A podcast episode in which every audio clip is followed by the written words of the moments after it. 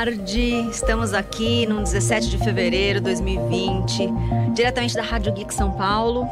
E basicamente estamos voltando com o nosso programa Tecnomagia, agora às segundas-feiras, às 16 horas. E eu estou aqui hoje com a minha amiga Camila Andrade. Bom, o, a edição de hoje é a 28 e desse lugarzinho a gente vai contar sobre paternar e maternar de um lugar novo, né? E o nome é como ferramenta de inovação para impacto social. O que seria isso? Eu trouxe aqui a Camis, que você vai entender já já todo esse, esse, esse contexto, mas é uma pessoa que vem percorrendo essas novas formas de maternidade e paternidade. E, bom, ela é mãe da Mora, principalmente. Minha amiga psicóloga, faz um trabalho maravilhoso com facilitação gráfica lá na sócia da Moon, uh, curadora do Hacktown que amamos, parceira do Ralph, enfim, é... Cami, seja bem-vinda. Obrigada. Bom, se você é, ajuste só o seu, o seu microfone mais perto, assim, para te garantir a sua voz. Uh, se vocês tiverem perguntas sobre esse, esse assunto que permeia todo mundo, né? Se você não é, talvez não venha a ser, mas veio de, de um pai, de uma mãe biológica, que teve alguém que cuidou de você. É, deixe perguntas no nosso WhatsApp, que é o 11 973136617, nome completo sua pergunta, que a gente pode fazer tanto uh, ao vivo ou então a posteriori. Nós estamos em todas as mídias sociais e estamos em todas as plataformas de streaming com essas conversas aí semanais. Bom, Camis, eu queria que você se apresentasse, contasse um pouco da sua história. E aí, por que, que a gente vai contar essa história toda de paternar e maternar de um novo olhar, né? Por que, que você me inspira tanto? Vamos por aí. Então, minha formação é de psicóloga. E eu tenho uma história de vida diferente, porque acho que eu fiz muitas mudanças, transições, né? Acho que eu sou uma pessoa que está buscando essa, essa soft economy já tem um tempo. Então, a minha formação de psicólogo, eu já trabalhei na área de RH. Depois, dentro do RH, fui migrando para uma área de desenvolvimento profissional, pensando em outras linguagens. Tá. Acabei caindo na facilitação gráfica e resolvi empreender nesse lugar, sair e aí é, tem a Moon, que entrou na minha história, né? Virei sócia da Moon. E, e o Hacktown, que é uma coisa que vem em paralelo, mas que é um filho para mim também, hum. porque tudo é meu filho. é, tô começando a perceber que faz mais sentido essa conversa do que eu imaginava. Muito bom.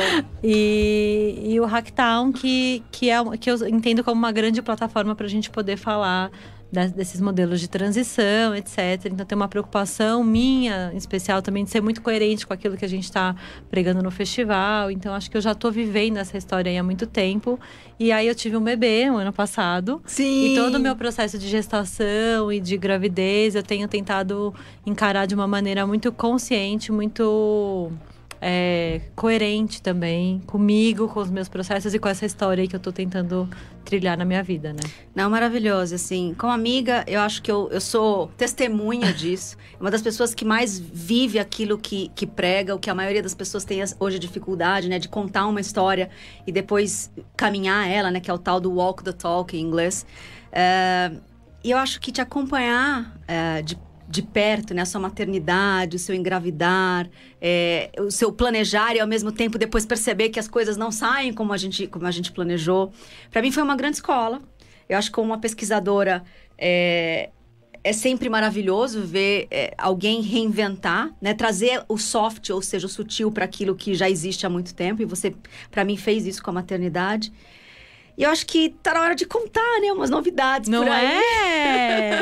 eu achei que eu ia ser só como, como uma observadora, pesquisadora amiga, né? A tia da Morinha. E eu acho que é com muita felicidade que eu conto aqui oficialmente para o mundo que a sua maternidade vai inspirar a minha, né? eu feijãozinha! Que, é, eu acho que desse lugar a gente passou o período de, de silêncio, né? Que geralmente pede os três meses aí para a gente guardar e, enfim, encapsular isso. E acho que guarda o bebê e guarda todo esse processo de mudança, né? E não é à toa que a gente pediu para vir aqui hoje, para a gente poder contar oficialmente e aí conversar. Acho que, as, é, acho que não é justo, de novo, eu falo sempre que não é justo que as minhas conversas fiquem só para mim, né? Dos meus cafés. Eu acho que esse tema, dado aquilo que eu tô vivendo, aquilo que eu vivi, tudo aquilo que você me ajudou, não é justo ficar só para mim. Deve ter mais gente aí precisando escutar aquilo que foi a sua experiência. Então vamos começar logo? Vamos. De mãe para mãe aí. De uma mãe que é para uma mãe to be. uh, Conta um pouquinho o que você entende, aquilo tudo que a gente conversa sobre esse novo olhar sobre o maternar, o paternar. O que, que você já imaginava, o que, que você já, já tinha estudado e o que, que você encontrou? Eu acho tá. que a gente pode começar por aí. Eu acho que a primeira coisa que eu queria falar é que eu acho que essa coisa da coerência, do walk the talk que você falou, não é fácil para mim também. É, acho que é tão difícil como é para todo mundo, mas é que eu fiz um acordo comigo mesma de que eu queria ser muito honesta comigo mesma. Então, assim, tem uma busca minha constante, quase uma obsessão de ficar sendo muito coerente e muito transparente comigo Sim. mesma. Então, acho que eu acho que isso foi uma coisa bacana. E não é fácil. Não é. Porque a gente tá acostumado a, a pôr a roupa de domingo e lá ficar, né? Até, tipo, sentar aqui agora para falar disso abertamente, talvez eu diga coisas que possam agredir algumas pessoas. É. Mas foi a maneira como eu vivi a minha gestação, Sim. sabe? Sim. E que não, a gente não tá acostumado a escutar. Porque eu acho que, eu acho que esse é o lance, assim. A história da gente gestar tem uma coisa de. É como se tivesse uma, um mito, uma aura secreta em volta disso. Eu falo pra Lígia que tem uma irmandade de mulheres secreta, quase uma maçonaria feminina escondida aí. E eu não alcançava. Que a gente só não abre alcança, essa chave é. na hora que você vira mãe. E que, e que me assustou muito, porque nascer e ter filhos é o que faz a humanidade existir. É Exato. É super natural e não é nada natural. Nenhum processo que eu vivi na minha gestação Te é natural. Pra isso, Me né? preparou para isso, né? Nem na minha relação com as pessoas, nem na minha relação com o trabalho, os espaços de trabalho e nem na minha relação comigo mesma, assim, tem muito é muito desconhecido esse universo, né? E a gente tá falando assim, eu sou mulher, Sim. eu tenho uma formação em psicologia, eu na, por coincidência na faculdade, eu fui monitora de desenvolvimento humano 1 e 2, que é tipo basicamente isso okay. daí. E quando eu cheguei nesse lugar, eu percebi que eu não sabia nada. Eu que sabia louco. muitas teorias, eu sabia muitas coisas de autores da psicologia que falam de, de como a mulher se sente, de como o bebê, blá, blá, mas que não me ajudavam em nada. Eram, sabe? Então, assim, no, no dia a dia mesmo. Então, essa irmandade. Eu, eu, eu, é por isso que eu acho maravilhoso esse espaço de poder falar sobre isso. Sobre isso. Eu, eu até acho... criei um Instagram ah. para poder falar sobre isso, é que eu não tive tempo de postar no Instagram. Mas precisa, né? a gente precisa hashtag faça logo esse Instagram, né? Porque é um pouco isso, assim, né? A gente precisa falar dessa, dessa, desse lugar real da mulher, sabe? Porque não é assim, o maternar, ele traz esse, esse o, o, engravidar, né? Entre o engravidar e ter o neném, a gente ganha um lugar protegido, né? A sociedade protege, a gente tem desde vagas e, e lugares especiais nos lugares. As pessoas olham para você com carinho e com um, uma magnitude, assim, mas também te olha com um lugar meio santificado e ao mesmo tempo. Eu acho que tem isso, mas desculpa te interromper, mas assim, eu acho que também não tem uma coisa de uma, de uma raivinha, assim. Conta mais, uma assim. Ah. Eu tive alguns ah. problemas, assim, logo que eu engravidei, eu perdi alguns. Porque eu não sou uma pessoa que trabalha numa, num modelo corporativo. É verdade. Então, como eu trabalho com projetos, Sim. etc., eu notei, por exemplo, que mulheres tiveram mais dificuldade em lidar com as minhas possibilidades Entendi. de atuação do que homens. Entendi. Os homens, pelo menos, perguntavam: tá. Você vai dar conta de fazer esse tá. trabalho nesse momento que você está com a barriga? Né? As mulheres simplesmente chegavam à conclusão de que não, não. e nem me perguntavam. Tá. Então, eu acho que é um bololô de coisa aí, é, sabe? tinha o lado da proteção, e aí é onde eu ia chegar, que é o que você já trouxe, que é não é bem assim o dia a dia, desde não. o ponto de vista externo ao ponto de vista interno. Né? A gente veio conversando que não existe nada mais solitário que os primeiros momentos depois que você sabe que você está grávida. É. Né? E porque ele vem com uma série de medos. Os medos podem ter muitas naturezas. O meu teve uma, o seu teve outra, das amigas. Te... Mas a primeira coisa que se instala é medo. É. E aí esse medo te, te leva geralmente para um lugar sozinho, para um lugar mais sombrio dentro de você. E faz parte, eu acho. Talvez a gente tá mais cansada, ter mais sono. No meu caso, enjoei pra caramba. Foi muito difícil o, o início. E assim, eu quis ficar sozinha. Por mais que as pessoas quisessem me ajudar. Você era uma que me perguntava diário, como é que vocês estão? Você precisa de ajuda? Não, eu tô. Não sei se eu tô bem, entendeu? E não era bem assim que é a gente que eu acho imagina, que a gente né? acessa esse nosso viés bicho, sabe? É quase que tipo uma coisa de bicho mesmo e que a gente esquece que a gente tem. Porque embora a gente seja, esteja na cidade, a gente tenha cultura, educação, a gente ainda é bicho. É. E aí a maternidade vai lá no seu instinto é. e fala assim: olha aqui, o seu instinto aqui, sabe? Assim, ele puxa esse cordão aí e isso fica muito grande, sabe? É uma coisa que a gente fica o tempo todo escondendo, sabe? Controlando. É como se abrisse a portinha lá do subconsciente e os monstrinhos começassem a pular debaixo da, do colchão do subconsciente. E, e foi o que foi o lugar que eu fui. Então, assim, não, não foram três meses fáceis, né? Foram três meses desafiadores. E o que eu vou falar pode ser assustador, mas eu vou falar com, com muito carinho, assim. Meu, nem começou, entendeu? Porque o lance é que eu falava pro meu médico, assim, zero dignidade. Porque você vira bicho mesmo, entendeu? Ai, eu tô Deus. no momento amamentando, eu fico com o peito de fora, entendeu? E não dá tempo, às vezes, de guardar. É, é. E aí você vai. O jeito que a minha filha vem mamar é uma coisa meio de um bichinho mesmo, é. sabe? Então, acesse esse lugar muito do animal o tempo inteiro, sabe? Quando você tá. É, você vai no médico, essa coisa, né, assim, a posição, o jeito, as pessoas vêm te olhar, seu marido tá ali na frente do médico, todo, entendeu? É um seu negócio- corpo não é só seu, literalmente. Tem, Não. tem outro. tem uma pessoa habitando É, o seu habitando corpo, seu corpo. entendeu? Então, e por assim, conta é tão... disso, você acaba sendo verificada de, de ângulos que você não era. E em- a quantidade de vezes que você não era. Quando é que eu ia todos os meses no médico? Não ia. Não, e assim, eu e meu marido, é a coisa do co- faz cocô, é o pum, é não sei, são assuntos, né, que a minha filha tá lá. São assuntos que a gente tem que ter, sabe? Tá sangrando e não sei o que É. o tempo inteiro. E, e às vezes eu preciso dele pra cuidar de, de coisas porque eu não posso cuidar. Então, assim, vira um outro lugar. Onde, onde, e a gente começa a lembrar que isso é natural É. né? Os fluidos do corpo são naturais, né? Essa relação de cuidado deste lugar é natural. Por que não, sabe? É. E eh, eu juro, se alguém me falasse isso há um ano atrás, eu ia falar, nossa, meu, que viagem, sabe? Mas é, Ainda bem que eu passei, eu brinco assim, eu tenho algumas amigas que, que tiveram esse maternário, esses nenéns assim, com um ano na frente. Pra mim tá muito recente, então é, é uma... é que cognitivamente faz muito sentido, mas quando você tá vivendo É isso, história. é uma experiência É de um outra outro história. lugar, É sabe? outra história. É. Então, assim, é bom.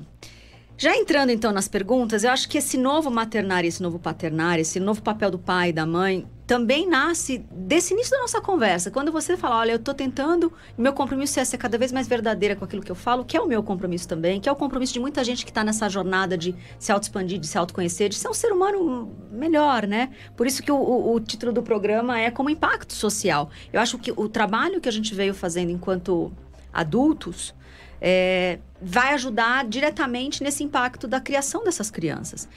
E aí, de que lugar você vê que encarar essas coisas como elas são e, e esses novos homens e mulheres, né, mais ressignificados, mais, mais verdadeiros consigo mesmo nas suas relações, vão impactar diretamente a criação, seja da sua criança, da minha criança ou das crianças que estão vindo através desses humanos Meu, mais esse é um tema, assim, bem, pra mim, bem importante, assim, porque, bom, eu e o Ralph, a gente trabalha com Hacktown e a gente tem um, a gente trabalha muito na curadoria, né? Então, Sim. a gente tá acessando uma série de pessoas e de gente que tá falando, a gente fica pensando, o Ralph trabalha com a experiência do Sim. festival, isso, acho que a nossa história vai afetando diretamente também um pouco da nossa leitura de mundo Sem dúvida. né? Então, a gente vem falando por essa coisa de empreender a sua verdade, que eu acho que vai ser o, o grande tema desse ano. E a gente, e eu acho que não dá pra gente, a gente tá vivendo num mundo onde todo mundo sabe qual é o discurso, todo mundo sabe o que tem que fazer, Uhum. o que que tá errado. O lance é, a gente tá fazendo isso com coerência?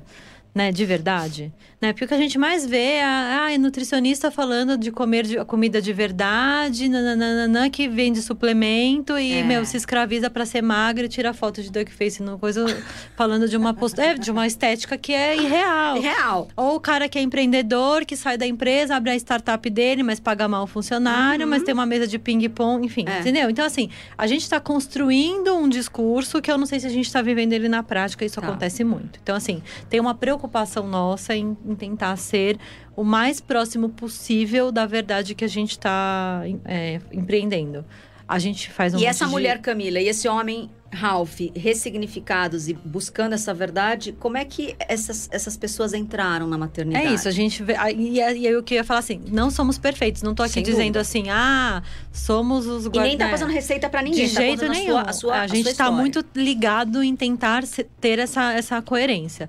A gente entrou na, na maternidade, na paternidade muito organizado para isso. Então, assim, a gente conversa muito e a gente se organizou muito para estar muito presente, principalmente nesse começo de vida da nossa filha, é, dividindo as tarefas e aprendendo junto. Porque a real é que a gente não sabe nada. É, porque a gente não sabe mesmo. Então a gente tem muitas dúvidas, a gente não sabe muito como dividir os papéis, a gente está aprendendo na tentativa e erro, a gente tem as nossas brigas, porque. Sim. Né? Porque assim, a gente. é, E aí eu tenho N questões, né? A gente fala do pai presente, mas quando esse pai tá presente. Que é o caso do Ralph. que é o caso do Ralph, o Ralph é muito presente. presente. Ele decide tanto quanto eu, então ele tem o, o, jeito dele de vestir a criança é diferente do meu jeito de vestir a criança.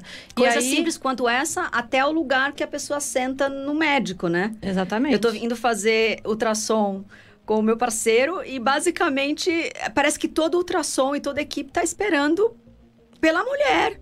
E tipo, tem uma cadeirinha ali que quase ninguém olha pra cara dele, entendeu? Não, eu tenho uma é história maravilhosa, porque eu queria muito fazer um parto humanizado, natural. Eu né, procurei é, doulas e tal para me ajudar. E aí tem uma história muito maravilhosa que chegamos eu e o Ralph na casa e aí é, elas ofereceram chá para mim, elas ofereceram para ele. Um lugar que teoricamente é super ativista do, do, do feminino, que cobra é os homens, louco, é. a presença, o pai, bababá. Mas a hora que esse pai tá lá, empoderado também, tanto quanto a mãe, me empoderando. Uhum ninguém nem enxergou que ele estava ali. ali. Né? E assim, a gente sabe que tem muita coisa para ser feita ainda massivamente, mas a gente já tem uma boa parte da parcela dos homens que já entenderam essa história e que eles estão ali presentes. Não é uma questão de ajuda, eles são tão presentes quanto a mãe é presente. É. É, não é um ou outro, não é o caso do Ralph ou do Bernardo. É, é, é basicamente a história de muitos dos nossos amigos, entendeu? Das é. pessoas que a gente convive. Então, assim, mas eu acho que a gente, a é gente tem uma bolha que a gente tem de anyway, homens mais acordados. Bolha, não é uma bolha de três, não, é uma é, bolha, é uma, é bolha, uma bolha significativa. Já. Já. Eu acho que ainda tem muitos homens perdidos. Mas eu acho que tem uma coisa também da mulher hum. de não querer esse homem tão empoderado. Porque é, a hora que o homem se empodera, ela tudo, tem né? que, eu tenho que negociar tudo com o Ralph, entendeu? É. Esses dias eu, eu que tô com esse discurso, ah. falei, né? Ele foi lá, trocou a fralda da, da, da Mora, colocou uma roupa nela. Eu falei assim, mas você pôs essa roupa? Ele falou, mas eu achei essa roupa linda, ela é minha filha também. e eu falei, e eu, eu me calei, é porque, é tipo, ele tá correto. Ele tem o direito de vestir ela do jeito que. Eu falei Exato, de vestir por isso. É. Porque é a filha dele. Entendeu? É. Ter que negociar, eu, não, eu quero dar isso aqui para ela comer. Ah, mas eu, quero, eu acho que ela não tem que comer isso. Então a gente vai ter que chegar num consenso Exato. e ver se a gente. Qual a linha que a gente vai adotar, sabe? Mas que foi assim para cada, pra cada pedaço da vida de vocês. É, né? É assim uma relação, na minha relação. A gente com conversa. É. Né? E se tem algo que você precisa ajustar, a gente negocia, ajusta, né? Chega num. Com... Ou então, tem horas que para mim é irrelevante, para você é muito importante, eu vou com você. E vice-versa, entendeu? Eu acho que eh, vai refletindo na maternidade, na paternidade, aquilo que é a base da relação. Mas é que eu acho que exige uma. Se você não tem uma boa relação. É aí a coisa vai pro vai saco. Desandando, é, bem, é. é bem difícil. É difícil, Posso porque imaginar. aí você tem o puerpério, você tá super zoada dos hormônios, uma série de coisas. Você tem muitas dúvidas e muitos medos, aquele bichinho frágilzinho, você não sabe se aquilo é certo, se é errado. Então, assim, é tudo muito frágil ainda, sabe? Tá. Eu não sei se um dia melhora. Ai, Camis, vai contando aí, continua contando. Eu não sei se melhora. E aí você tem que negociar tudo. Então, assim, se o casal não tem essa. É muito, muito louco. Olha que coisa louca que aconteceu comigo, né? Em vários momentos eu estava muito irritada com algumas coisas. Eu falava assim: eu não acredito que aconteceu tal coisa. As pessoas falavam assim: agradece que você tem um marido. Eu falava assim: não. O fato de eu ter um marido que é meu parceiro não invalida o fato de eu estar irritada com alguma coisa. Exatamente. Sabe? Então, assim, é essa, essa história de que você tem sempre que estar agradecida, porque. É. Não, eu não tenho que estar agradecida. São histórias. É que assim, né? eu, eu acho que assim, a minha grande sacada desse período que eu vivi até agora é assim: parem de querer que as pessoas sejam uma coisa ou outra. As é. pessoas são Muitas misturas coisas. de coisas. Então, assim, é, os sentimentos bons e ruins podem coexistir dentro de uma pessoa, entendeu? Tá tudo bem, a gente e é super contraditório e vão. e vão. Então, assim, eu queria ter feito um parto natural, me preparei, e na hora não pude ter esse parto. Foi super frustrante para mim. E aí eu chorava nos primeiros dias por isso, as pessoas falavam assim: ai, ai, dá graças a Deus que sua filha tem saúde, ela nasceu bem.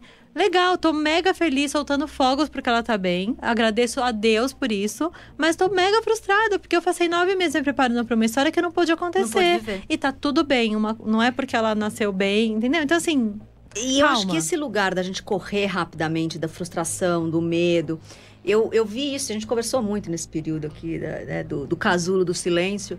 É, de você se permitir, né? Ter o medo, ter insegurança, de não estar tá bem, de não ter raiva, é. ter arrependimento, porque eu assim, e eu, eu tô falando isso muito sério, assim, tem uma hora que você olha pro bebê, você tá toda destruída, sabe? Você tá. Aquele bebê chora, você não sabe o que você faz com ele. Aí você fala assim: meu, o que, que eu fiz com a minha vida? Mas o, fa o fato de eu sentir isso não significa que eu não amo a minha filha. É. Eu amo muito, eu escolhi estar tá ali. Mas tem um determinado momento que você fala: meu, o que, que eu fiz com a minha vida? Minha vida tá de cabeça para baixo de repente. É isso. Eu não, eu não sabia que ia ser desse jeito. É. Eu imaginava que era difícil ter um bebê recém-nascido em casa, mas que a coisa ficava nessa dimensão.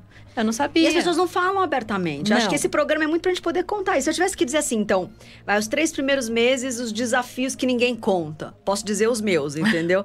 É, nunca ninguém me contou. Eu, eu, sou uma pessoa super trabalhada, expansão de consciência, do amor, não sei o quê. Foi os três meses mais difíceis para mim, assim, que, que eu senti muito desamor. Não é, não é pela criança, ou pela situação. Eu tava muito mal fisicamente, eu vomitei demais, eu tava muito fraca. Então, assim, é, é muito sozinho, por mais, por mais parceiro que, que Bernardo seja, ou que os amigos sejam. É, é um lugar interno que para mim foi muito difícil. E você fala, vai passar, vai passar, é, melhora. Não só fisicamente melhora, a gente tem um enjoar emocional também, que vem e vai, né? E deve estar tá tudo misturado, porque você não se alimenta bem, porque os hormônios estão uma loucura.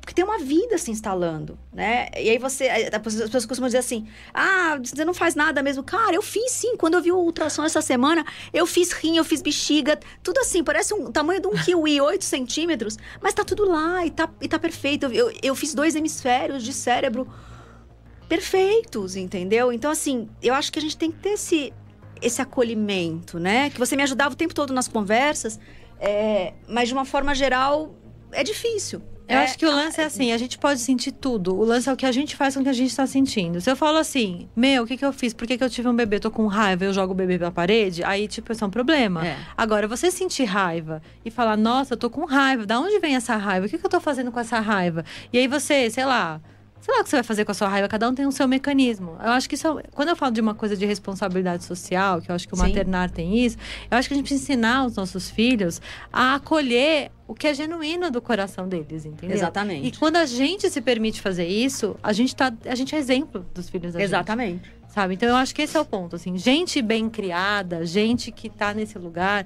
eu acho que vai construir um mundo melhor. Não dá para negar que a gente é bicho, que a gente tem sentimentos antagônicos, doloridos, difíceis, densos. Sim. Eles estão dentro da gente, eles não vão embora. Se você meditar e comer arroz integral, isso não vai melhorar. Não, eles vão continuar. Eu só disso. eles vão continuar existindo em você. O lance é o que você faz com isso. Se você tá com muita raiva e você vai meditar e comer arroz integral, isso te purifica e você fica bem, legal. Ótimo. Mas não acha que é isso que vai resolver o seu é, problema, o que vai aprendi, apagar. Não, o né? que eu aprendi em três meses, assim, e, de novo, o que acontece comigo não é o que acontece com todo mundo, mas foi o que aconteceu comigo. Eu tava numa fase muito, né, sutil, né? Quem me conhece sabe toda essa história de meditação. Faz três meses que eu não consigo meditar. Eu nunca, eu nunca tive tão terra, tão aterrada. Ah, liguei pra gente e falei, toma Coca-Cola. que, a, que meus médicos não escutem, né? É, mas teve um dia que eu tava tão enjoada que eu tomei a tal da, da Coca-Cola. E melhorou. Entendeu? E melhorou. então, assim, desse lugar, é, nossa, eu aprendi muito sobre viver no mundo de dualidade, entendeu? É, a gente tem muita essa coisa do começa no processo de autoconhecimento e a gente vai muito pro mundo etérico, né? E é legal e é bacana, faz parte de várias jornadas para mim foi um, um, jumping na matéria mesmo, assim. Você, você habita um corpo e agora tem um corpo que habita o seu corpo. Então, segura aqui, segura a onda que você vai passar aí por três meses desconectada, seja da sua intuição, da sua capacidade de se conectar ou de, de expandir. Comigo foi muito terra. Eu aterrei do lugar que eu só conseguia sentir os meus chakras básicos, ou seja, só, Mas só, só sentir a barriga, entendeu? Eu não sei como é que é para as outras pessoas, assim, porque essa conversa mais mística, assim, é. É, rola entre a gente. Mas eu acho que ainda vai ficar um tempo, assim, sabe? Tá. Eu ainda me sinto um pouco desconectada, mas é porque é isso. Eu acho que a gente está lidando muito com a base da existência. Da vida, né? Você tem que é garantir que ali vai de iniciar. tudo, sabe? Sabe? Então, assim, tem uma coisa da fome, é. sabe? Das necessidades básicas, básicas, ali o tempo inteiro é. que tá ali emergente, é. sabe? Precisa daquilo. É Talvez com o tempo isso vai. Né, se, se é. diluindo e, e outra, outros fatores vão entrando ali, sabe? Mas é a gente se lembrar de, dessa Mas nossa eu tinha, origem. Eu tinha uma amiga que falava assim: você quer ascender rapidamente, não tenha filhos. porque você vai entender quando você tiver, porque você vai ter que viver o dia a dia, né? Muito mais do que esse lugar atemporal. Mas enfim, os três próximos meses que dizem que é, é uma janela de ouro aí, como é que foi para você? Meu, pra mim foi maravilhoso. Fiquei super produtiva, mega produtiva. Trabalhei muito, sabe? Senti uma, uma- um desejo de trabalhar, de produzir, de fazer enorme. Ah. E, de- e aí o pessoal falava, ah, o último trimestre é super não produtivo. Pra mim, não foi, foi super produtivo. Acho que eu fiquei, eu senti essa queda no, no último mês, assim, da gestação. Tá. Sabe? É. Eu senti... E aí agora eu já tô nessa des- desespero de voltar a trabalhar muito, sabe? Que também é uma outra questão, porque Quatro meses e meio? é, a Amora tá com quatro meses e meio e eu quero muito voltar, mas ao mesmo tempo ela não me permite voltar. Então agora eu tô na minha piraçãozinha, É. assim, de como é que eu equilibro os pratinhos, porque a gente fica muito monotemática, né, É. no começo. E eu, uma- e eu, como eu fiz uma transição de vida, eu amo o meu trabalho, tudo que eu faço é uma coisa muito importante pra mim, que eu adoro. Ficar longe disso tá sendo muito difícil.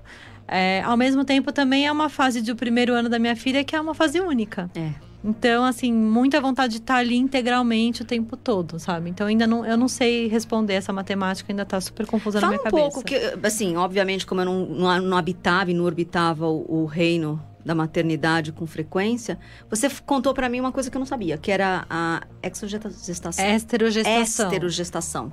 Então, as teorias mais modernas dizem que o bebê humano, ele não, ele não nasce exatamente quando ele sai da nossa barriga. Tá. Então, lá no Sapiens, né, ele fala que os bebês humanos nascem todos prematuros porque a cabeça é muito grande Hum, e aí a gente não conseguiria parir.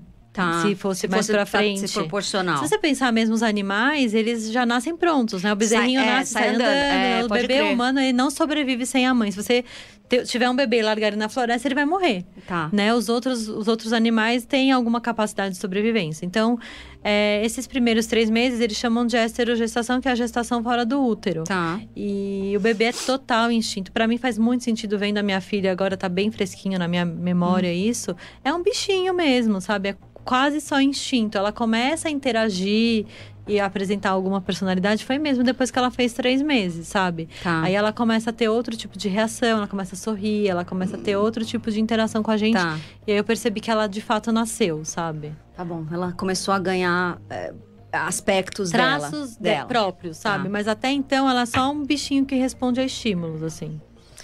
Bom, Camis, a gente tá indo pra nossa fase final. Vamos, vamos tentar Ai, dar uma. rápido. É, meia hora passa muito rápido.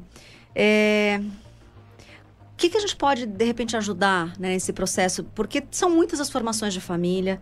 Tem necessariamente, você tem um parceiro, eu tô com um parceiro, mas tem aqueles que não têm parceiro, tem aqueles que decidiram fazer com amigos que não são casais, tem aqueles que decidiram inseminar. Eu mesmo tinha óvulos congelados, super achei que ia usá-los. É, tem aquelas que não querem ter. Assim, de que lugar é essa ferramenta né, de, de inovação e de impacto social nas mais diferentes é, possibilidades de vertentes, né? Desse cuidar dessa nova vida. Eu acho que a tecnologia tá toda na gente, ela é super de ponta, né? A gente tá pronta para isso. Eu acho que o que a gente precisa fazer é ativar essa tecnologia que a gente já tem pronta, que é a nossa empreender a, verda- a própria verdade, que eu acho que essa é a história. É você ser muito franca com você mesmo, permitir que esses afetos todos, que essas histórias todas elas venham, olhar para elas com muita valentia e aí dar um encaminhamento para isso. E aí procurar redes de apoio de outras mulheres É ou de outras importante. pessoas, é. Eu acho que sim. É, e procurar é, redes que te acolham na sua verdade. Que eu acho que tem isso também, sabe? Não adianta a gente procurar. É, eu, eu tive muita dificuldade, por exemplo, com a minha mãe, porque a minha mãe vem de uma escola super antiga, Uhum. onde as mulheres não tinham direito de sentir essas coisas que eu tô Uhum. dizendo aqui. Então tem uma questão com isso, De um conflito, espaço, tem uma é. questão em, em algumas egrégoras religiosas que isso não é bem acolhido. Então, se você precisa falar sobre isso, você sente necessidade, eu acho que você precisa procurar. Sem preconceito, sabe? Se É. abre e vai ativar essas redes. Todo mundo tem alguém com quem a gente pode falar sobre isso. Eu acho que a internet tem muita coisa, tem muitos perfis bacanas de gente tratando disso de uma maneira muito aberta, sabe? Se informa o máximo que você puder. Eu acho que esse é o lance, assim. É, eu, eu, eu- essa semana eu vi um texto muito bacana, né, de uma escola, ah, eu não sei exatamente de que lugar aqui do Brasil, ah, mas que ele substitui o dia do pai e da mãe por aquele de quem cuida, o dia de quem cuida de mim, né?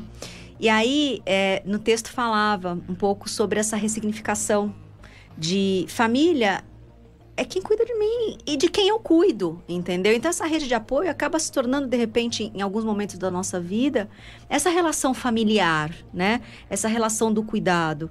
E eu acho que a criança é, é, é importante a criança crescer com outras referências de adultos amorosos. Super. Para que ela possa ter abundância desse amor.